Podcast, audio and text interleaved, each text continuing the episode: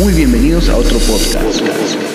Un espacio donde vamos a hablar de cosas que me ayudaron a superar diferentes adversidades en esta vida y lo que va de la vida. Mi deseo es que también te ayuden a vos.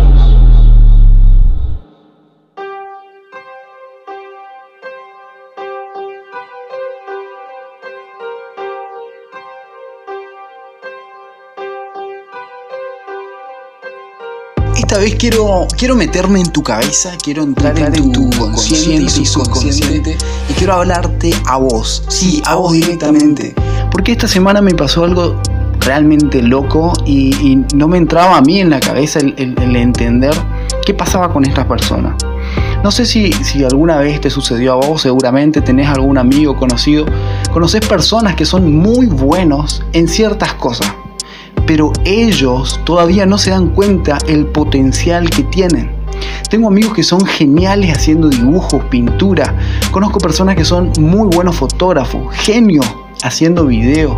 Personas que tienen una facilidad para emprender negocios que otros difícilmente lo podrían hacer. Conozco personas que son genios cocinando, haciendo cosas dulces, saladas, tienen un talento especial y las cosas difíciles son, son tan fáciles para ellos.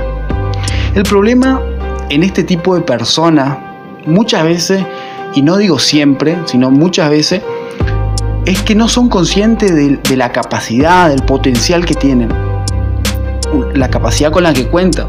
Y siempre, siempre buscan la aprobación de las personas, la aprobación de otro, de un mayor, de un superior. Siempre buscan tener un jefe. Y les aterra o no se animan a ser sus propios jefes. El miedo a que cosas y a que el miedo a que las cosas no les salgan bien. La duda de emprender algo y puedan fracasar es básicamente un motivo para no emprender. El miedo a que las cosas no les salgan bien y la duda de emprender algo es básicamente el motivo para no emprender directamente. Sé que el sueño está en sus mentes. Sé que ya tienen el nombre de su propio negocio en su cabeza. Hasta el cartel con el logotipo que usarían, los colores, la forma, la forma de trabajo, los empleados y todo ya está en sus pensamientos. Pero el no animarse produce cada vez más una, una razón y un motivo para no empezar.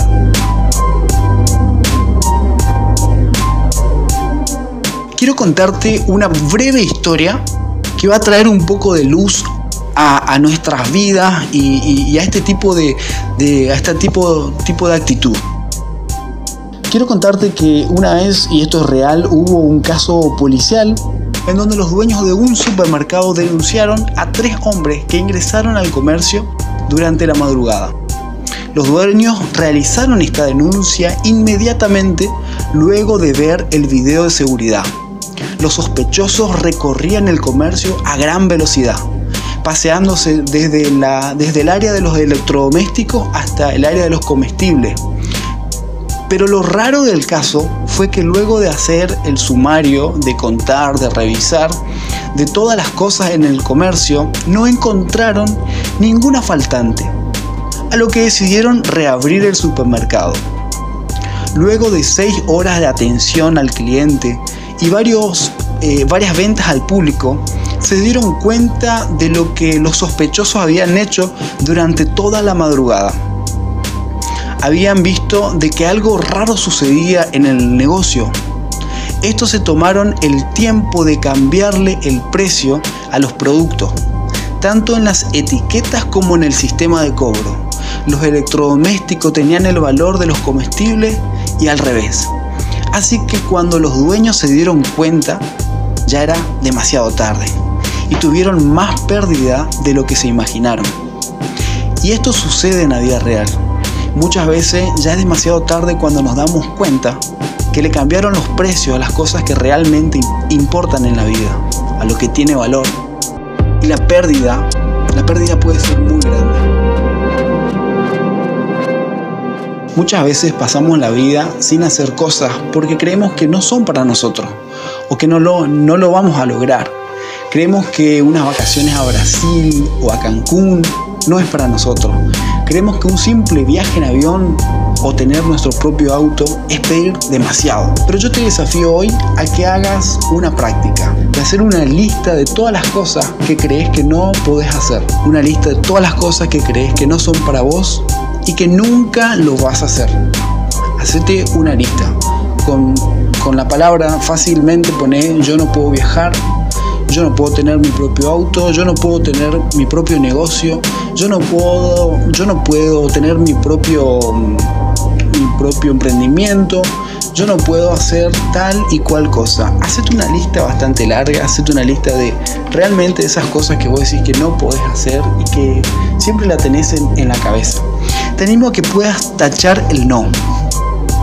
Para que te quede yo puedo, ¿me entendés? Un poquito. Comencé a tener la costumbre de hablar bien, pero también de escribir bien. Comencé a hacer cosas que pensabas que no eran para vos. Comer en ciertos restaurantes, ir a ciertos lugares. Bueno, te di una tarea de hacer una lista, bien, y tachar el no. Eso por un lado. Ahora quiero hacerte un par de preguntas. Quiero que me respondas o que te respondas ahí donde estás. ¿Qué cosas no son para vos? ¿Qué cosas te gustaría hacer? ¿Y qué cosas te gustaría tener? Nuestra mente y nuestro inconsciente no sabe de mentira. Esto está bueno. Porque nuestro inconsciente no, no entiende la mentira. Nuestro inconsciente cree que todo lo que decimos y lo que hacemos lo cree. Si vos decís que no puedes tener o no puedes hacer, no lo vas a tener. Muchas veces creemos y compramos esa idea. Existen dos tipos de auto, con caja automática y una con caja manual. Nuestra vida tiene caja manual. Necesita de vos para poner primera y arrancar. Ir y comenzar a progresar, a avanzar. ¿Qué pasa si decís que sí? ¿Qué tiene? ¿Qué pasa si decís que sí podés? Si aunque vos creas que no podés, decir que sí, sí puedo, sí tengo, sí quiero, sí, dale, metele, arrancamos. Aunque creas que no, decís que sí podés. Cuando más grande haces una verdad, más pequeña se hace la realidad.